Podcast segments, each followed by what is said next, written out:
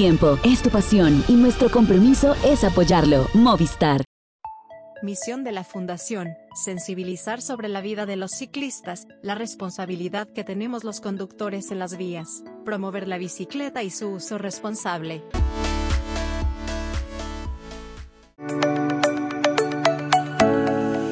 ¿Qué tal amigos de Pendiente Máxima? ¿Qué tal? ¿Cómo están? ¿Qué dijeron? ¿Ya se despidieron y dijeron adiós? No, aquí estamos todavía para despedir el año en 2023. Yo creo que se vale que estemos más tranquilos. Ya pasaron, pues yo creo que algunas semanas, aunque bueno, el calendario en América sigue en activo.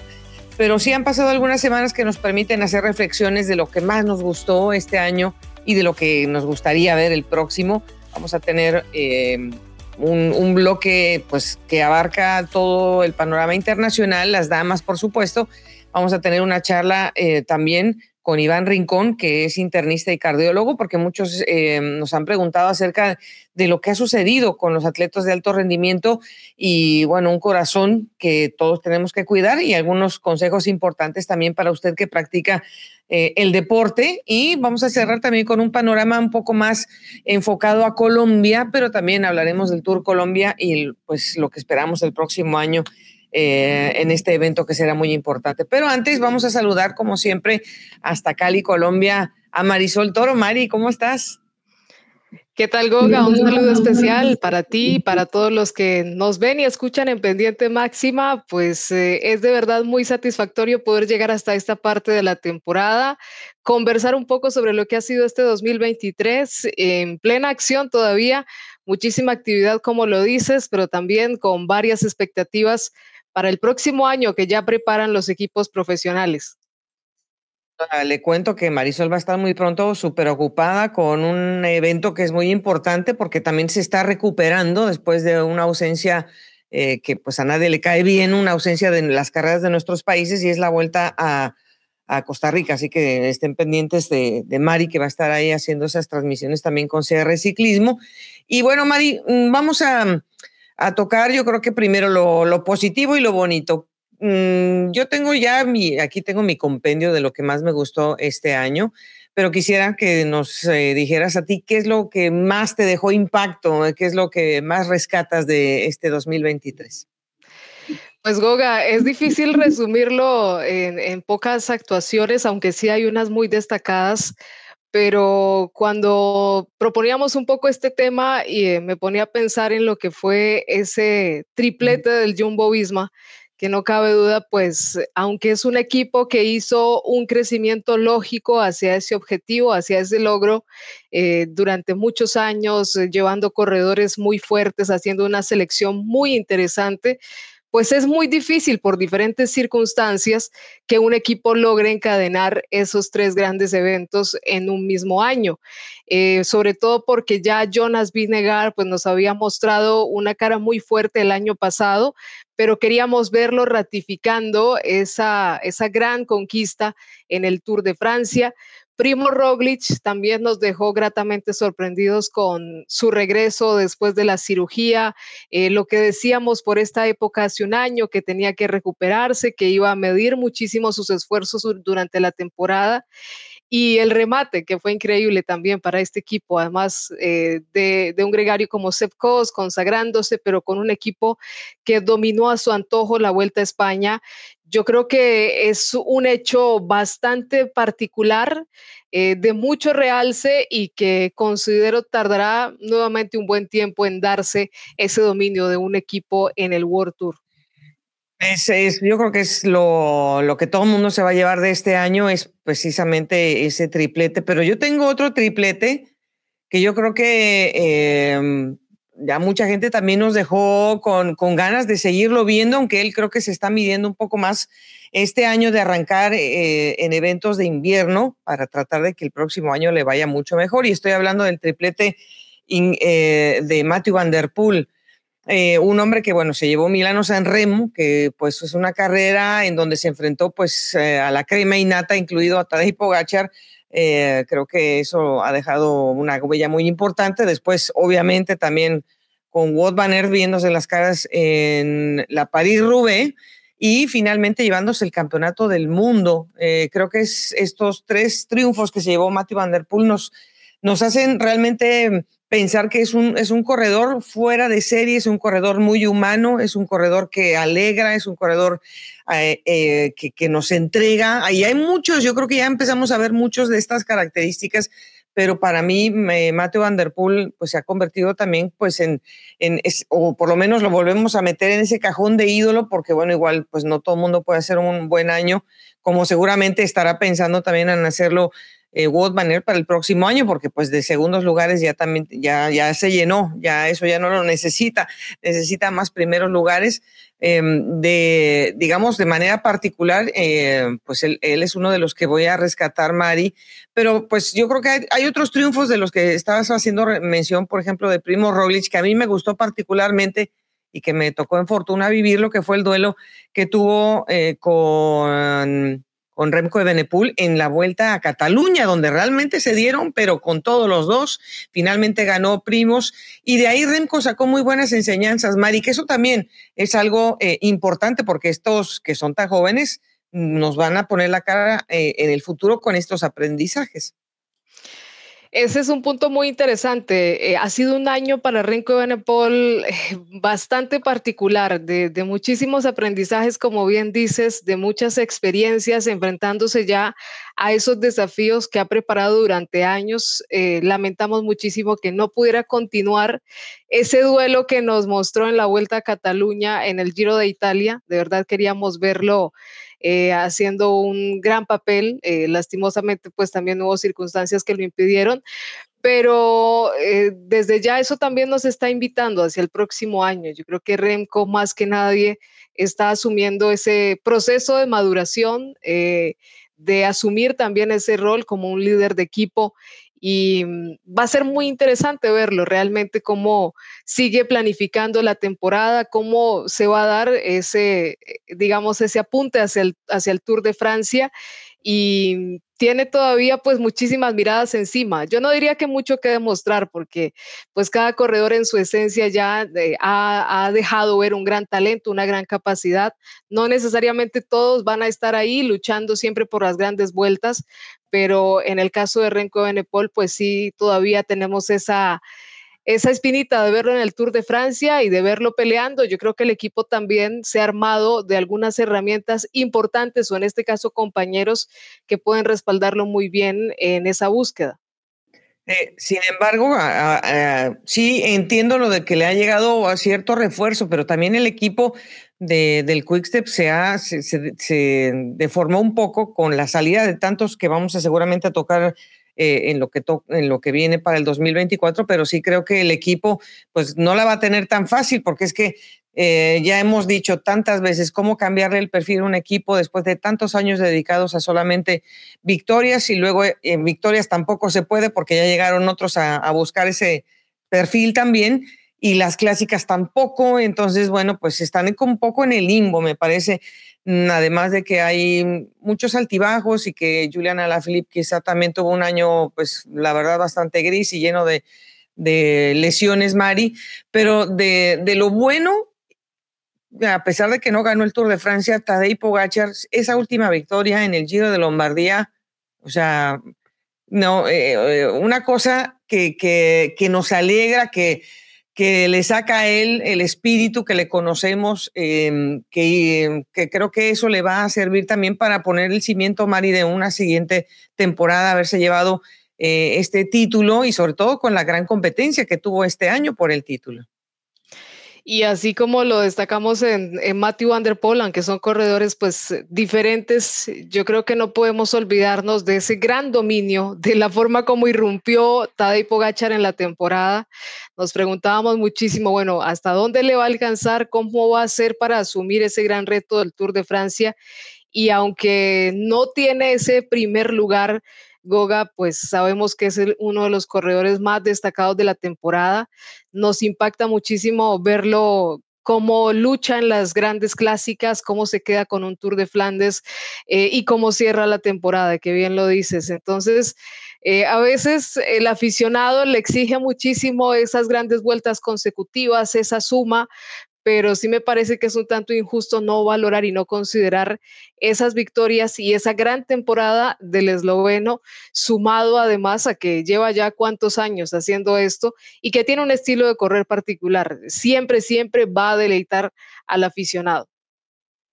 Y bueno, pues eh, obviamente estaría yo fuera, fuera de mis casillas si no dijera que para mí uno de los momentos eh, más importantes de manera muy individual, pero para, para mucha gente, pues ha sido la victoria de Isaac del Toro en el Tour de, del Avenir.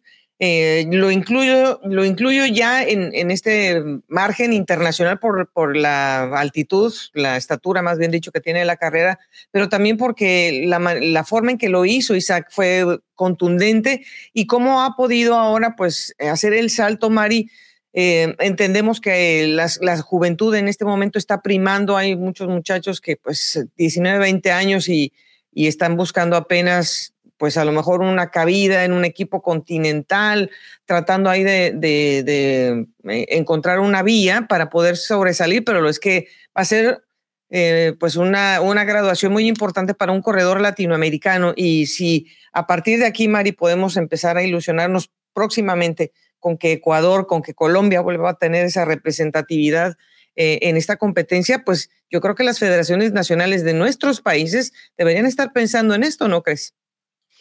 Por supuesto, Goga. Yo creo que eh, al mirar hacia el panorama latinoamericano, ese paso que ha tenido Isaac del Toro por el Tour del Avenir, eh, la forma también como a través de ese título obtiene ya eh, la posibilidad de llegar al ciclismo profesional, pues es también el mensaje. Eh, Colombia ha estado liderando, digamos, eh, ese camino, pero también ha dado apertura a que el resto de países de Latinoamérica que trabajen bien, que se enfoquen, porque lo de Isaac, y yo siempre recuerdo la primera vez, Goga, que a través de este podcast hablamos con el Aire Monex y, conversamos sobre todo el proyecto y luego se le hizo seguimiento.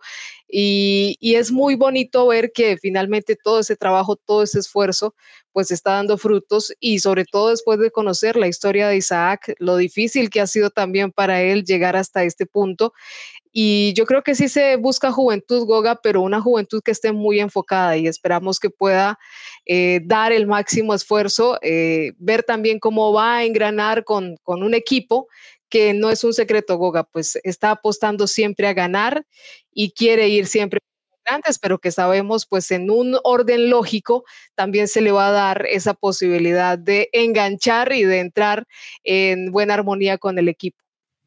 Y bueno, entre para no olvidarnos de las mujeres, también quisiera eh, pues que recogiéramos un punto alrededor de las damas.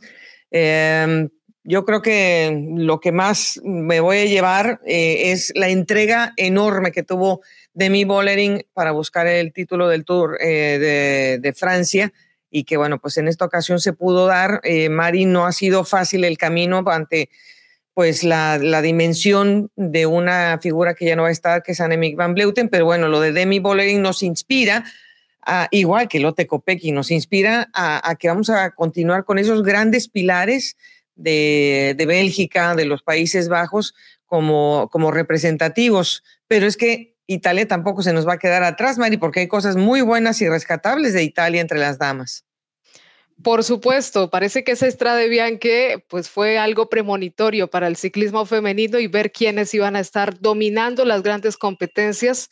Lo de Demi Bollering, por supuesto, lo de Kopecky que además se queda con el título del mundo que es un premio grandísimo para el ciclismo belga y el ciclismo femenino en particular después de muchísimos años. Y una demostración de las nuevas generaciones a medida que este ciclismo femenino se va profesionalizando, pues que pueden entrar con una gran fuerza haciendo retos contra las grandes ciclistas. Y lo vimos en Gaia Realini, eh, en un equipo que también ha tenido un proceso muy importante, que estuvo siempre combativo, siempre competitivo. Eh, lógicamente, Lizzie Works nos mostró un dominio bastante fuerte, pero también hace parte de esa selección de talentos y de todo el proceso que trae el ciclismo neerlandés. Pero no podemos dejar de lado lo que ha hecho el del Trek y lo que significa también para el ciclismo femenino, Goga, la, el inicio de una historia también con el Tour de Francia femenino, donde vimos nuevamente a estas corredoras jóvenes hacer un gran trabajo y proyectar ese talento que vienen imponiendo. Eh, bueno, pues para ir poniendo los ojos un poco en el futuro, hablando de las mujeres, empecemos con ellas ahora. Para el 2024, pues eh, recientemente se dio a conocer también el Giro de Italia y vamos a tener una llegada al Blockhouse, que bueno, pues habíamos hablado de la planche de Belfields, habíamos hablado del Tourmalet con las damas, pero pues ahora vamos a tener también una llegada en alto en el Giro de Italia, que este año creo que el Giro, Mari, le dio un, un poco más el giro, se atreve más le da un peso realmente mucho más eh, congruente a, esa mm, manera de distribuir ahora los kilómetros. Y bueno, más allá de que no es la última etapa, va a marcar una gran diferencia porque son muy pocas las ocasiones en que las mujeres han rebasado 3.200, 3.000, en esta ocasión 3.600 metros de desnivel acumulado en una etapa, Mari. Me parece que el Giro de Italia, aunque se va a empatar con el Tour de Francia de los Caballeros, porque no hay de otra todavía con el calendario, sí puede ser una buena plataforma para Juegos Olímpicos. Por supuesto, Goga, y me parece que se le sigue apostando también a esos grandes ascensos porque ha sido un punto que definitivamente, como lo hemos visto en los hombres, pues ha marcado siempre una gran diferencia en la clasificación general. Lo hemos vivido en el Tour de Francia, en la Vuelta a España de este año también con ese arribo a Lagos de Covadonga. Va a ser nuevamente un punto de, de inflexión, un punto muy importante para la clasificación general y pues va a permitir por esos tiempos que también mencionas, pues hacer esa preparación o tener ese fogueo previo hacia los Juegos Olímpicos que se convierten pues en una prueba muy importante para estos equipos y para estas damas que seguro quieren llegar en muy buena condición a disputar la medalla. Ya en próximos episodios, cuando hablamos del 2024, vamos a hablar pues de un reacomodo, de quién, de quiénes fueron los equipos que se llevaron las licencias, cómo está la situación del mercado para las damas, pero bueno, eh, queríamos adentrar, adentrarnos un poquito en el futurismo, porque a todo el mundo le encanta saber qué es lo que puede pasar. Y bueno, hay dos cosas, Mari, que, voy a poner aquí en la mesa en los caballeros, porque pues ha habido un cambio, el mercado ha sido, bueno, tremendo, eh, hay muchos cambios. Ya sabemos lo de primos, que fue ahí un poco también medio que se, se cocina o no, se cocina y se va al Bora. Ahora tenemos lo de, lo de Keanu de Brox, que ya se fue y que pues dejaba una estela también ahí medio amarga con el equipo del, del Bora. Pero bueno, más allá de Kian, que, que bueno, esta es muy joven y que él puede hacer quizá en este momento, puede hacer las decisiones que él quiera, pero sí me llama mucho la atención el equipo de Movistar. Primero, porque Nairo Quintana va a regresar y porque para nosotros pues eso va a ser un, foco de atención muy importante, pero además el equipo se está llevando a un eh, tipo de corredor diferente, como es el caso de Remy Cabaña, y se lleva también a, David de Fórmulo, que seguramente va a entrar en la nómina de los escaladores, además de que se llevan a Pelayo eh, Sánchez, que es un corredor bastante joven y con mucha promesa, también se lo llevaron del Burgos BH. Mari, este equipo en especial, este año, me parece que, que, que nos pueda de qué hablar muchas cosas positivas alrededor de, pues, de Nairo, de lo que pueda crear como grupo con Iván Sosa, con Einer Rubio, pero, mm, pero también la inclusión de, de este perfil, o sea, tener a Cabaña, eso es una cosa buena. Sí, sobre todo para llenar tal vez, eh, a veces, no sé si un vacío, pero sí a veces queda un poco flojo cierto aspecto en un equipo y Remy Cabaña, pues todos sabemos el gran corredor que es no solo para la contrarreloj, sino también para ese trabajo en el terreno plano, en las etapas que necesitamos también llevar de muy buena forma a los líderes hacia la montaña. Es un corredor muy experimentado y lo mismo pasa con David de Fórmulo y Nairo Quintana. Me gusta mucho que traen a otros jóvenes al equipo, como ya has mencionado, y se convierte este en un año muy, muy especial para, para, ah, digamos que, servir el camino hacia esas nuevas generaciones, pero todavía apuntando también a ser protagonistas, porque no cabe duda que con David de Fórmulo, con Cabaña o con Nairo Quintana, si tienen la oportunidad van a buscar etapas, van a tratar de ser protagonistas y digamos que con ese punto intermedio que representarían hombres como Iner Rubio, como Iván Ramiro Sosa y el mismo Enric Mas, pues se puede seguir buscando también esa figuración en las grandes vueltas. Pero siento, como pasa en todos los equipos, que se está regresando pues a un camino hacia el crecimiento y hacia volver a estar un poco más adelante y más arriba en la disputa de las carreras en la próxima temporada. Mari, ¿cuál sería tu buen deseo? ¿Qué es lo que más aspirarías a, ver en el 2024? Bueno, Goga, en el, en el plano de los colombianos, eh, sinceramente me encantaría mucho volver a ver una victoria de Nairo. Eh, no, no sé en qué carrera, eh, esa sí se la dejo a la divina providencia, que lo ponga a ganar en cualquiera, pero sí me encantaría verlo celebrando nuevamente. Y pues también me encantaría muchísimo que, Egan Bernal lograra eh, seguir creciendo y seguir logrando esos objetivos que se plantea. Realmente de las cosas que sorprendieron, que impactaron, fue verlo competir, fue verlo asumiendo las carreras que asumió y de la manera que lo hizo y ojalá que pueda seguir llevando a cabo ese cometido y, y el plan que tiene. Y me gustaría también, Goga, dentro de una lista que hice acá, pues que estos corredores que han sido promesa, que han venido estando en diferentes equipos, eh, puedan tener una buena temporada. Y me refiero a Pavel Sivakov, eh, que ha cambiado de equipo, eh, al mismo Luke Plack de Ineos Grenadiers que pasa al Jay Alula, a Tau Gegenhardt y a Tobias Foss. Yo creo que son ciclistas que llegaron con muchísimas expectativas a esos equipos World Tour, que ahora tienen un cambio bastante importante y ojalá pueda dárseles esa posibilidad de, verse como corredores. Eh, líderes dentro de sus equipos y, por qué no, luchando en las diferentes competencias de una o tres semanas. Yo estoy contigo, con Tao. Yo creo que también él merece una oportunidad de, brillar, lo mismo que Pavel. Yo tengo solamente dos, dos peticiones para el próximo año. Una, que Wout eh, Van Aert sea o campeón del mundo o campeón olímpico. Eh, puede ser que el campeón olímpico en la crono sea un poco más factible, puede ser, pero yo me gustaría verlo eh, campeón en la ruta, ya sea en el mundial, que va a estar un poco difícil porque no está tan fácil ahora el, lo que ofrece em, eh, el territorio en Suiza y también en la ruta olímpica tampoco es que esté tan fácil, pero bueno, yo le, apostaría por ahí. Y el otro deseo que yo tengo es que ya, por favor, ya, si no hay nada, que ya dejen correr otra vez a Miguel Ángel López, hombre, ya, ya, ya pasó, Mari, o sea, eh, eh, si no hay nada, pues ya, o sea, que lo dejen al hombre correr.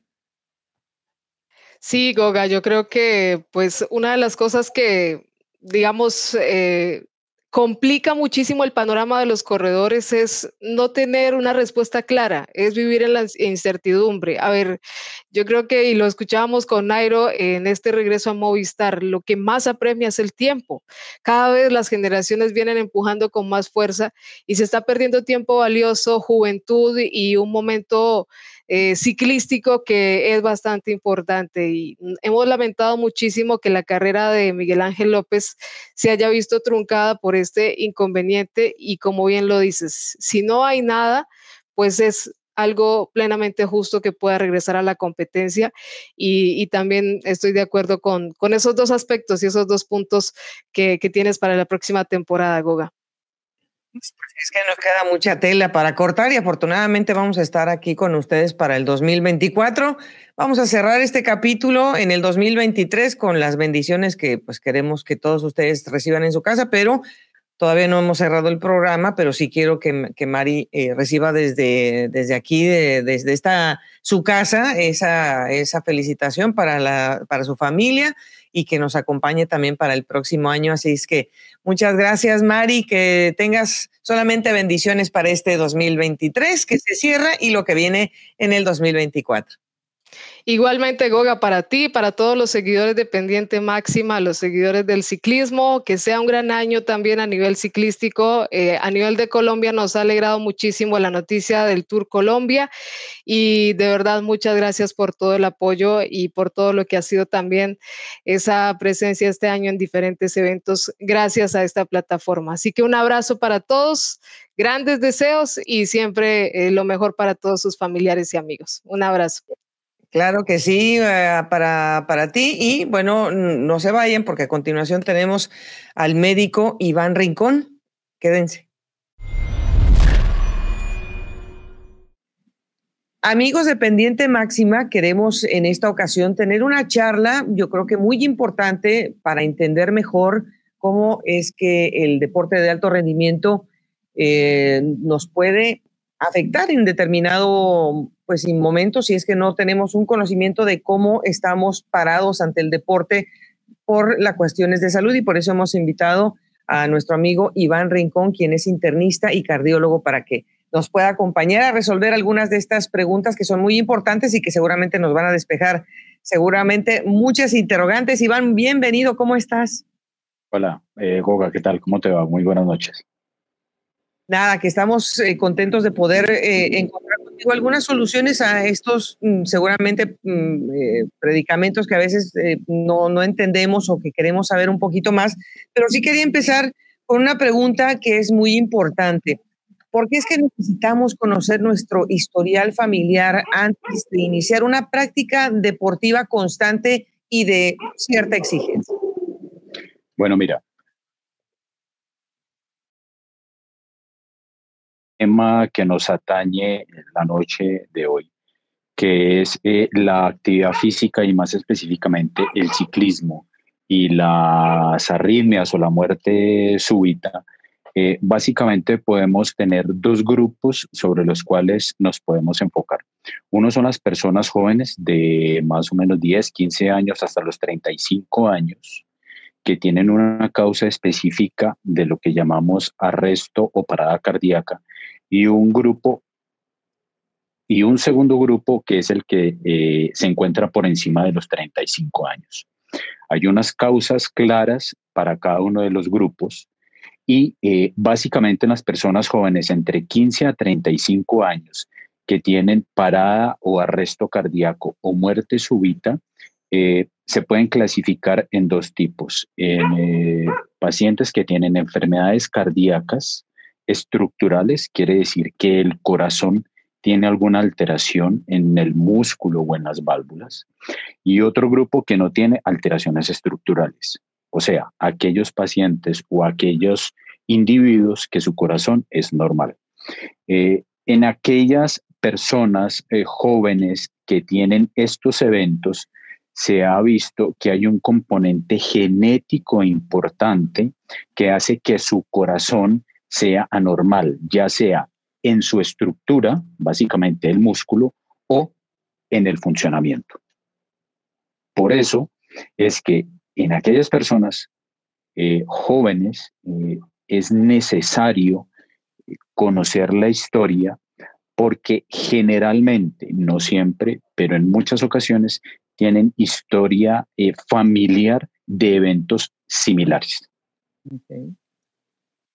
Definitivamente que, bueno, el conocimiento obviamente puede prever muchas de estas situaciones, pero muchas veces el alto rendimiento, no sé si de alguna manera pueda exacerbar estas eh, condiciones que pasan desapercibidas por, por el común de los deportistas si no conocen estos antecedentes familiares o estas condiciones que nos estás diciendo. ¿Cómo es que este ejercicio de alto rendimiento y de altísima exigencia puede revelar estas condiciones?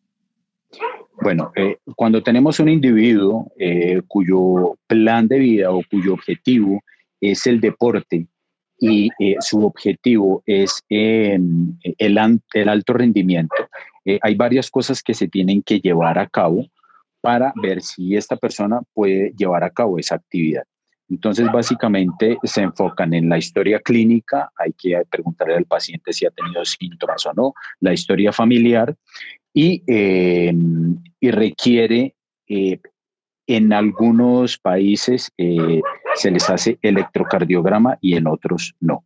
Entonces, algunas enfermedades eh, que tienen componente genético em, se manifiestan o se exacerban, por decirlo de algún modo, con, el, eh, con la actividad deportiva de alto rendimiento. el ejercicio impone un estrés em, al, sistema cardiovascular al cual no está, eh, eh, pues no está programado para ello, eh, que con el ejercicio puede haber algunas adaptaciones que llevan a este individuo a poder hacer algún deporte X o Y y que pueda llevarlo a cabo de una manera óptima, pero aún no se sabe específicamente qué del ejercicio puede hacer que aquellos individuos que tienen eh, alteraciones genéticas eh, se manifieste en, em, en, eventos, ya sea o en muerte súbita o en, o en, arresto o, parada cardíaca. Bueno, em, este año hemos tenido algunos episodios con, con ciclistas de alto rendimiento que han tenido fuera de competencia eh, desvanecimientos, eh, arritmias, este tipo de, eh, pues, de manifestaciones. También me imagino que, deben de ser seguidas por pues, los entrenadores y los médicos, pero en general estas situaciones fuera de la competencia y de esa exigencia también se pueden manifestar y, puede, eh, digamos que, alertar a esta persona para que se haga un estudio a fondo de un evento cardíaco. Sí, mira, eh, de hecho cuando se estudia eh, e, este tópico de la parada cardíaca o del arresto cardíaco en atletas de alto rendimiento, básicamente puede suceder en tres, en tres escenarios. Uno, durante la actividad deportiva. Dos, después de la actividad deportiva. Y después de la actividad deportiva se clasifican básicamente en, en dos periodos. Uno en la primera hora después de ejercicio después de terminar el ejercicio y el otro en las primeras 24 horas después de hacer el, después de hacer el ejercicio. Se ha visto eh, por estudios y, por estadísticas que la gran mayoría, eh, pero la gran mayoría de eh, atletas de alto rendimiento que tienen este tipo de síntomas o que tienen los eventos como muerte súbita o parada cardíaca, los hacen después de la actividad deportiva o aún días después de la actividad eh, eh, física. Entonces, em, el que lo haga durante la actividad o después realmente eh, no tiene relevancia en cuanto a, a, poder definir la causa, pero la mayoría lo hacen después de haber terminado la actividad física. Bueno, los atletas de alto rendimiento, Iván, pues eh, son sumamente cuidados, vigilados de todas las sustancias, medicinas, etcétera, eh, pues porque hay los códigos de la guada que, que, son los que prevalecen. Pero igual mucha gente que está en la casa, que a lo mejor se toma que el jarabito, que la pastillita para el dolor de cabeza, y que puede tener, sin saber este tipo de condiciones cardíacas, eh, el acelerar el, corazón en, los movimientos de ejercicio eh, ¿Cómo se puede uno dar cuenta? Pues para aconsejar a nuestros amigos de que está entrando en un, en un, en un eh, parámetro que ya no es normal debido pues, a, que a veces uno abusa de estos medicamentos pues, para resolver los problemas del día. Bueno, mira, eh, como te comentaba, hay, hay dos grupos, los, las personas jóvenes que son los menores de 35 años que tienen generalmente o en, la, o en muchas ocasiones alteraciones eh, cardíacas que se heredan y aquellos que están por encima de los 35 o los 40 años. Aquellos que tienen por encima de 35 o 40 años generalmente tienen enfermedad coronaria y su manifestación es o la parada cardíaca o el arresto cardíaco. Eh, teniendo esto en cuenta, todos aquellos medicamentos que aumenten o la frecuencia cardíaca o que aumenten la presión arterial o que hagan que un, que un, paciente, que un individuo sea susceptible a la deshidratación, a la pérdida de electrolitos como sodio, potasio, todas estas cosas van a hacer que ese evento sea de mayor probabilidad que se presente. Ahora, cuando se presenta, eh, uno puede tener palpitaciones, mareo, dolor en el tórax, eh, sensación de desvanecimiento, el desvanecimiento como tal. Esos eh, básicamente serían los, los, los, los síntomas. Ahora, eh, hay una cosa muy clara y es que todos estos suplementos y todas estas vitaminas y todas estas cosas que se venden y se promocionan a diario, eh, en la mayoría de las ocasiones, y eso es eh, varios estudios que se han hecho, en hasta el 90% de las situaciones, lo que el frasquito dice que trae, eso no lo trae. ¿Sí? Y o trae dosis ínfimas de lo que el medicamento debería tener, o trae dosis exageradísimas de ese mismo medicamento, que es lo que puede poner en riesgo eh, la vida de un individuo que hace ejercicio eh, de manera competitiva, ya sea o no que viva de esto. Por supuesto. Eh, yo siempre he tenido una duda, Iván. el ejercicio con estas exigencias de 10, 12, 15 años de alto nivel, que bueno, que estos individuos llegan a tener también bases muy bajas de frecuencia cardíaca. ¿Cómo es que ese corazón se va a adaptar post eh, la fase competitiva? ¿Qué es lo que necesitan hacer estos atletas para, pues, eh, para, para tener un corazón sano y compensar lo que hicieron durante un periodo tan largo de vida? Bueno, tú te refieres a cuando deja de hacer ejercicio, ¿qué pasa? Ok. Entonces, Normalmente con el ejercicio y dependiendo del tipo del ejercicio hay determinados cambios. Eh, dependiendo del tipo de ejercicio, unos tienen eh, eh, ejercicio aeróbico, otros anaeróbico y dependiendo de eso hay, hay, determinadas alteraciones que son anormales para un individuo que no esté sometido a, a, ese tipo de, de, de, estímulos pero que en esa población especial son normales. Eh, entonces, generalmente son individuos que tienen corazones más grandes, eh, se dilatan tanto los ventrículos como las aurículas, tienen, por decirlo eh, de algún modo, para que, para que me entiendas, son corazones más gordos, o sea, el, el, espesor de sus paredes es mayor. y estos son eh, los cambios a grosso modo. Después de parar o después de terminar eh, esa fase competitiva, en algunos individuos, en la mayoría, esos cambios regresan, ¿de acuerdo? O son eh, corazones que disminuyen su tamaño, otros disminuyen el espesor y la frecuencia cardíaca vuelve a valores normales. Pero hay otros que no vuelven a los valores basales y siguen dilatados y eh, siguen con las paredes más, más, más grandes, pues por decirlo, por decirlo así. No se sabe aún qué es lo que sucede, porque unos regresan y por qué otros no. La mayoría lo hace, pero hay algunos que siguen con sus corazones anormales, entre comillas. Bueno, Iván, yo sé que tú eh, pues eres practicante del deporte, que te gusta, y quisiera que compartieras pues con nuestros amigos que, que también son aficionados y que bueno, salen y a veces se desbocan y que si, eh, que si las 180 pulsaciones, que entonces todo mundo tiene unos parámetros que nos comparamos con esos atletas de alto rendimiento. ¿Cuál es eh, tu recomendación primaria para cuidarnos en ese sentido y, pues no rebasar lo que no, no sabemos o no podemos hacer?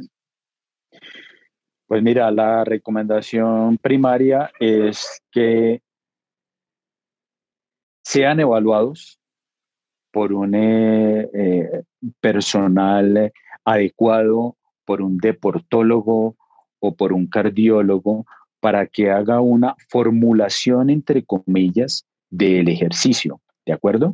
Eh, eh, así se vaya a hacer de manera recreacional. Eh, uno termina picándose y pasándose de los límites una vez que otra, y es allí en donde este tipo de alteraciones o este tipo de, de eventos adversos pueden suceder.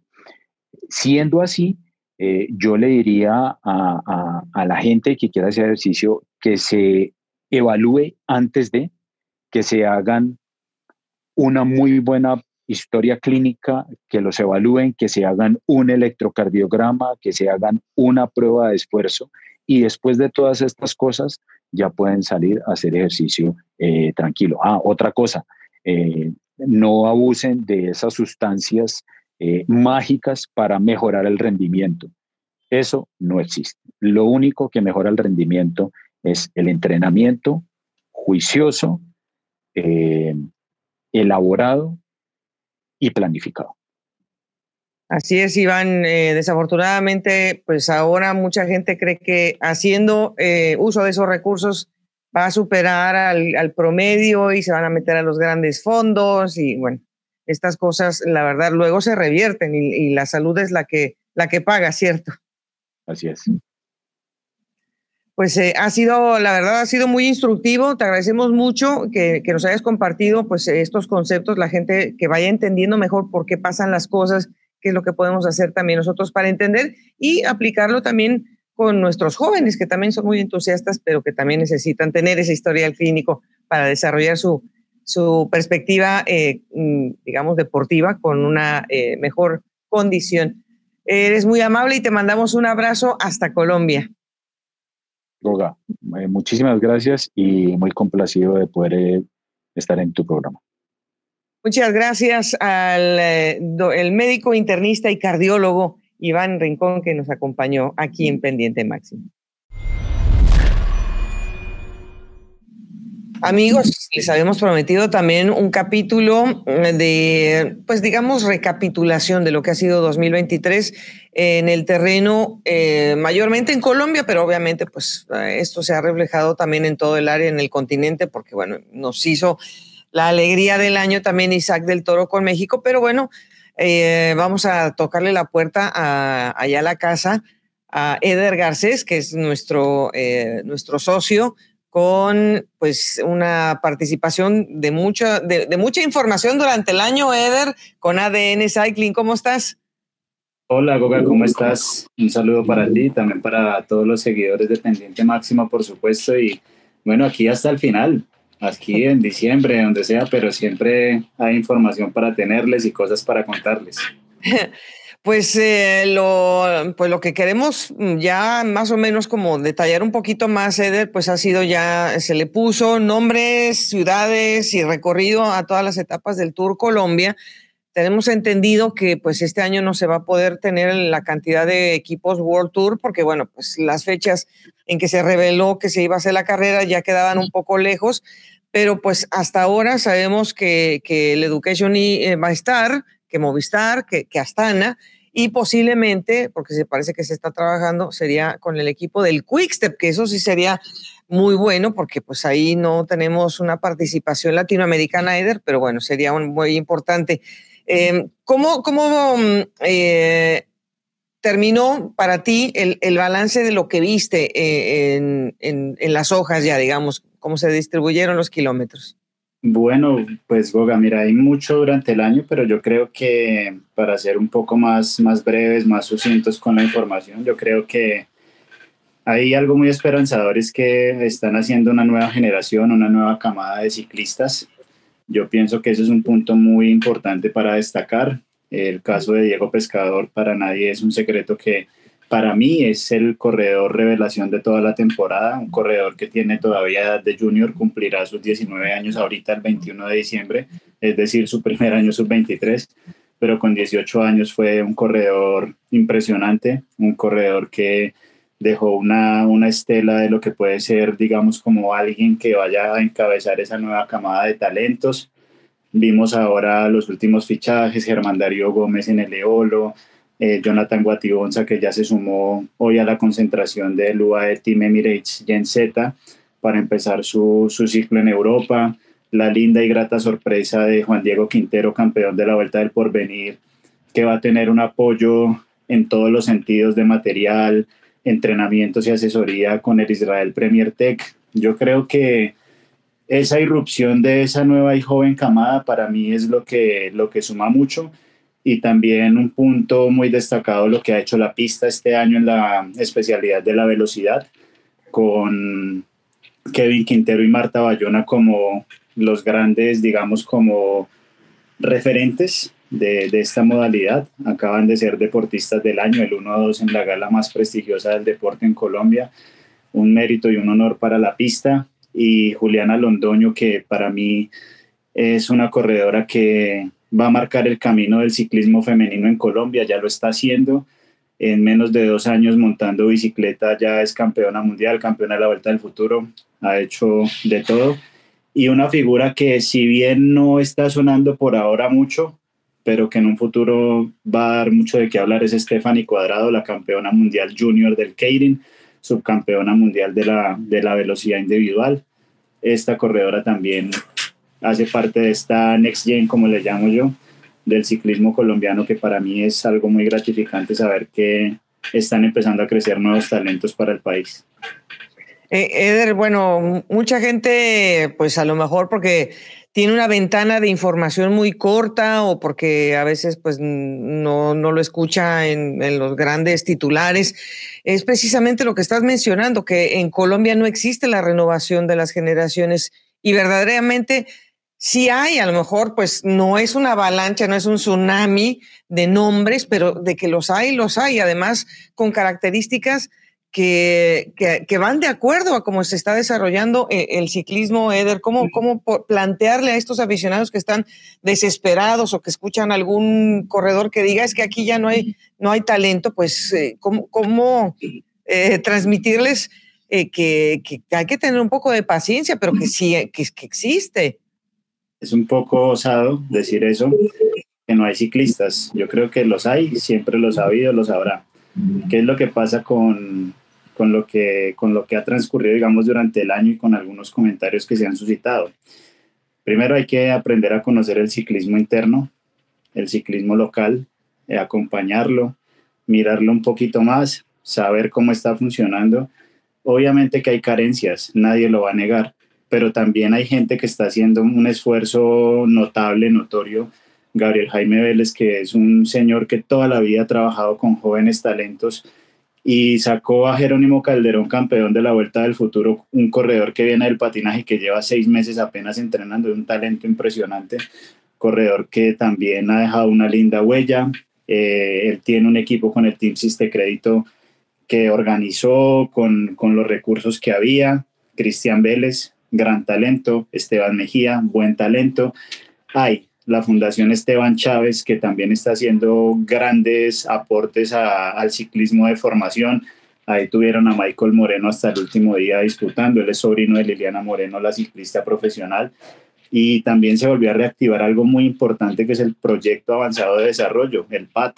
Se volvió a reactivar, ahora están en concentración hasta el 17 de este mes eh, un programa que durante todo el año estuvo pues a la espera, a la víspera por el cambio de gobierno, volvieron a hacer la concentración y todos estos jóvenes nuevos talentos van a tener la posibilidad de recibir, digamos, como que esta, esta manera de vivir el ciclismo de un modo más profesional, con pruebas en la Escuela Nacional del Deporte, con cosas de este tipo que lo que ayudan es al crecimiento, al desarrollo eh, una, una, ciclista como la que te, te, mostré en días pasados en la Vuelta del Futuro, como Luciana Osorio, una niña que siendo prejuvenil fue tercera, fue cuarta en la general con las juveniles, ganó su categoría, pero fue entonces, hay gente, hay mucho talento, pero lo que hay que hacer es apoyar, apoyar, ir a verlos y no solo esperar hasta que lleguen al World Tour para empezar a mencionarlos y abrazarlos y acobijarlos.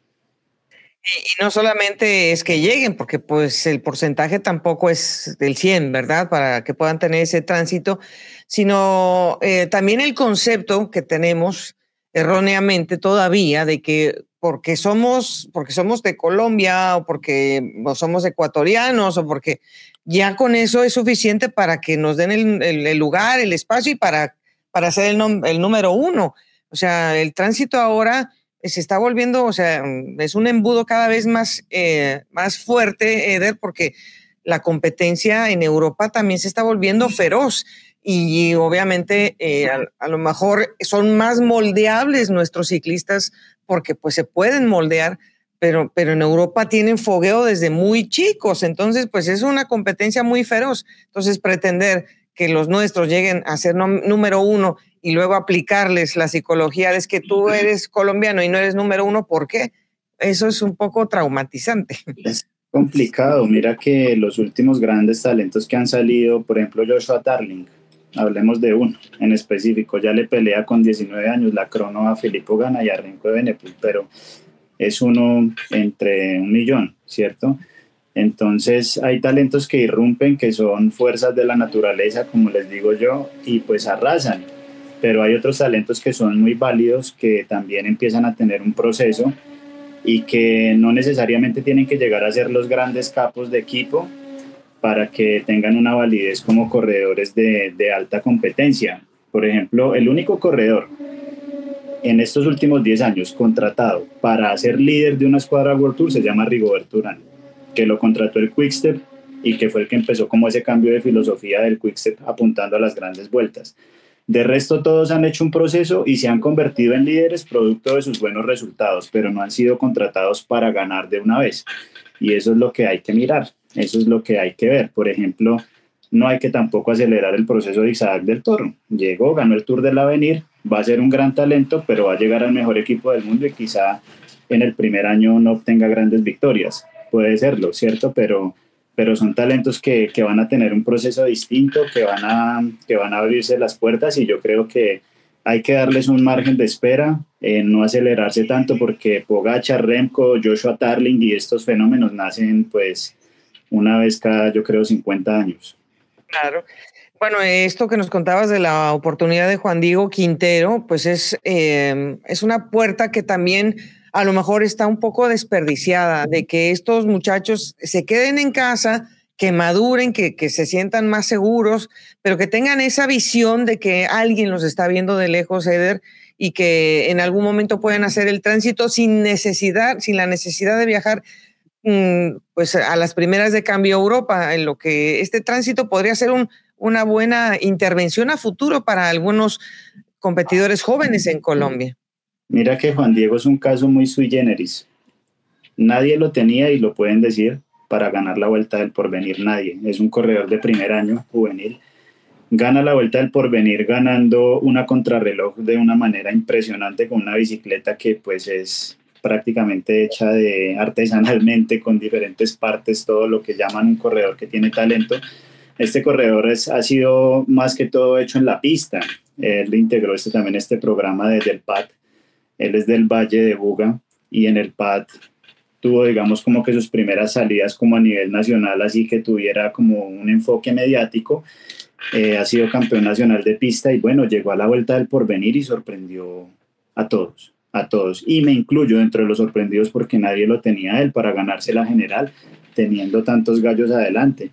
Y ahora aparece esta posibilidad del Israel Premier Tech que es un camino muy novedoso para los ciclistas de Colombia, porque te están diciendo, no te voy a firmar contrato para que pases al equipo profesional, sino que te voy a dar una asesoría, te voy a dar material porque tú no tienes bicicleta altamente competitiva, empieza a probar este material de, contrarreloj, ten esta bicicleta, o sea, le van a dar todos los accesorios y le van a dar todo el apoyo logístico y de entrenamientos y de todo, pero él va a correr en Colombia con el Team Siste Crédito. Va a estar bajo la batuta de Gabriel Jaime Vélez y va a poder competir en las carreras que haga con el material que le dé el Israel Premier Tech. No hay compromiso de comercial de marca con el, con el Team Siste Crédito. Entonces va a ser algo muy bonito porque va a ser un proceso en el que él va a tener que ratificar lo hecho durante este año para que en el 2025 de acuerdo al seguimiento que le esté haciendo el Israel Premier Tech, tengan ellos la prelación, la prioridad y lo puedan fichar para el equipo profesional. Ese va a ser el lindo reto, el lindo camino de, este chico que, que la verdad lo merece, ha trabajado y pues bueno, nos ha sorprendido, pero es una gratísima sorpresa. Pues esto eh, yo creo que es una, digamos que un formato que a lo mejor otros equipos World Tour podrían empezar también a utilizar porque... Claro, bueno, porque no, no tienen equipo de desarrollo, Goga. Entonces no tienen equipo de desarrollo, pero pueden acoger un corredor, un talento para decirle, mira, fórmate. Y es que cuando ha llegado a veces el dinero a Colombia con ese concepto, pues termina porque no pasan muchas cosas y el dinero a veces no, no se va. No, no, no, no aparece eh, como debería de ser. Eh, bueno, Eder, para, para cerrar, yo creo que de las cosas más buenas que puede haber para el ciclismo colombiano es que se desarrolle este Tour Colombia, que finalmente pues ya empezamos a, a deshojarlo un poco.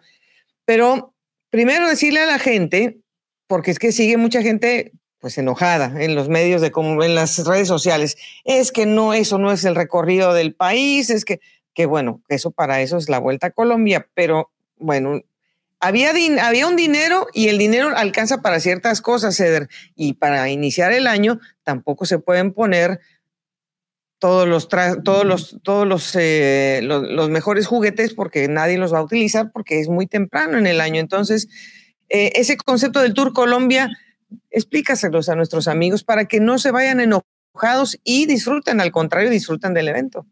Lo primero que hay que celebrar es que la carrera renazca porque ya en febrero del 2024 son cuatro años que habrán pasado desde la última edición, se habían hecho tres y hay que celebrar que renazca, si no hubiera renacido para el 2024 la carrera se hubiera quedado en un lindo recuerdo porque resucitarla hubiera sido muy difícil.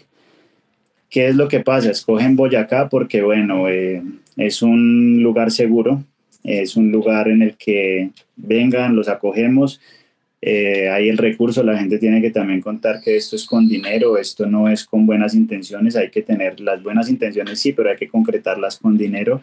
Y el departamento de Boyacá y Cundinamarca y Bogotá, pues que quieren volver a coger el espectáculo y eso es algo que hay que destacarles, ¿no? De, de hacer el esfuerzo de haber acogido la carrera y es una carrera que técnicamente debe tener unas normas, o sea, no es que vamos a hacer 15 etapas de Tour Colombia y como es Colombia y tiene tradición, entonces hagamos letras, minas y todo al tiempo, no.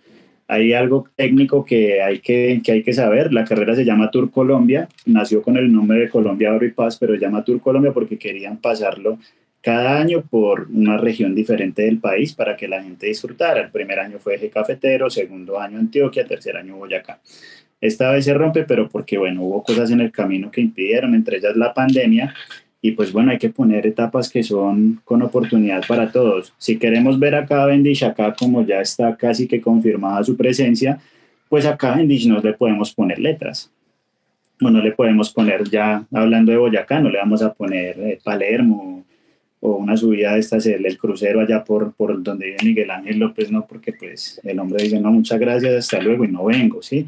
Hay que darle oportunidad a él para que haga un espectáculo al sprint. Eh, los corredores a principio de año, venir a Boyacá es correr siempre no, no menos de 2.500 metros sobre el nivel del mar. Eso también hay que tenerlo en cuenta. Y nuestro Tour Colombia es una carrera de preparación para grandes objetivos durante la temporada para estos artistas y eso es lo que hay que tener en cuenta, que debe ser un recorrido no tan duro, un recorrido que se adapte a la norma técnica, un recorrido que sea atractivo para que haya oportunidad para diferentes tipos de ciclistas, que sirva como preparación. Y pues bueno, en el camino vamos a tener una super etapa que es la del Alto del Vino, subiendo por las dos caras. Yo creo que ese día va a haber espectáculo, todo el que quieran. Y la última etapa con llegada a Bogotá, aunque llega al Parque Nacional, vamos a tener que hacer la calera, hay que hacer eh, las arepas, hay que subir el alto de patios, bajar y luego llegar a la, gran capital de la República. Entonces yo creo que hay que celebrar que aunque la carrera fue a trancas y a muchas, como decimos aquí en Colombia, renacerá y vamos a volver a tener el Tour Colombia en nuestro, en nuestro país. Hay que, hay que volver a empezar de alguna manera y lo, lo, más importante es que van a estar casi todos los corredores colombianos más importantes van a estar, así que la gente es lo que quiere ver. Yo creo que son a los suyos, con el adorno, claro, de los demás, pero tampoco los corredores colombianos van a estar compitiendo a todo vapor a 2.500, 2.600, 2.800 desde eh, que arranca la temporada. Ya de por sí unos días antes van a tener el campeonato nacional, que eso también va a ser eh, un poco difícil porque también es complicado ser campeón nacional. Pero bueno, Eder, de las cosas que tú quisieras ver para el próximo año, ¿cuál es tu gran deseo para el 2024? Bueno, para el 2024 mi, mi gran deseo es que eh, haya un calendario nacional mucho más sólido, más estructurado, que eso sí nos ha hecho falta. No hablo de las carreras de la federación porque siempre las sacan adelante. Estas carreras siempre se hacen. Hablo de Vuelta a la Juventud, Vuelta a Colombia, Tour Femenino, Vuelta del Porvenir, Vuelta del Futuro. hablo de las otras, de la otra parte, de las, de las carreras a nivel regional, porque eso lo hablo no con el ánimo de crear una polémica, sino porque aquí necesitamos realmente que si los equipos se estructuran y van a venir en nuevos patrocinadores a, a, más equipos, pues obviamente hay un calendario que debe ser estructurado para que los equipos compitan y, y, y el patrocinador tenga donde verse. Entonces este tipo de cosas son, son algo que, que, hay que cimentar mejor las bases de nuestro calendario nacional. Y lo otro también es un llamado a que los préstamos de las vías sean un poquito más laxos, ¿no? Porque es que están complicando mucho el tema de, de, hacer carreras acá en el país. Muchas veces la gente critica a las organizaciones, pero no saben lo que muchas veces tienen que hacer ellos para que les cierren una vía, para gestionar permisos. Y si el ciclismo, o sea, si ustedes quieren, la, como les digo yo, si quieren la foto con el campeón, hay que dejarlo trabajar. ¿Dónde trabaja? En la carretera. Pues es que el ciclismo de rutas en carretera, no es en un escenario cerrado. Entonces hay que dejar para que salgan más Nairos, más Rigos, más Egan, ahora Pescador, todos estos chicos que causan tanta sensación, pues hay que dejarlos competir y no que hagan como, como pasó ahora que la federación tuvo muchos problemas, hizo la carrera porque tuvieron la voluntad férrea de hacerla, pero tocó hacer recortes de etapas en la vuelta del futuro y pues ahí es donde está el futuro, justamente en estos chicos juveniles y prejuveniles que necesitan lugares para competir y que dieran esa, esa facilidad de que los cierres de vías no fueran tan complicados y que podamos tener las etapas como realmente son. Claro que sí, Eder, y además, bueno, pues que la gente también se vaya acostumbrando a que precisamente a veces por estas dificultades, pues hay que hacer también circuitos. Los circuitos a lo mejor también le dan un perfil diferente a nuestros ciclistas en un futuro, porque también circuitos se corren en todas partes, se corren en las mejores carreras del mundo y bueno, pues es parte de, pero sí, con, con la buena fe esperemos que, que uniendo todos podamos con, construir un mejor 2024 y te queremos agradecer, Eder, también que nos hayas acompañado, acompañado y nos hayas compartido tanta información durante estos meses, que haya muchas bendiciones también en casa, que, que te lleve el niño Dios todo lo, que, lo mejor y sobre todo la salud. Exactamente, lo más importante, la salud y la familia de resto, pues todo va llegando y todo se va acomodando en el camino. Pues nada, un abrazo muy grande eh, ayer a, toda, a la nena y a toda tu familia. Gracias por, por lo que nos has podido compartir este año, Eder. No, gracias a ti. Para mí ha sido siempre, como digo, siempre es un honor trabajar contigo, compartir contigo, con una persona que aparte de experiencia, sabes que te profesamos admiración por lo que representas para el deporte y pues también para Gerardo y para toda tu familia también mis mejores deseos de corazón. Pues muchísimas gracias a ustedes también que nos han acompañado en estos meses. Ya saben que los queremos muchísimo, que somos parte de pues un universo muy particular que es el del ciclismo y que somos pues como un, como un mundo, que estamos todos pegados ahí porque nos gusta eh, algo que no a mucha gente le gusta, pero que a nosotros sí. Y las bendiciones también se las hacemos eh, con correspondencia a todos en sus casas. Gracias por escucharnos, por vernos y nos vemos en pendiente máxima para el 2024.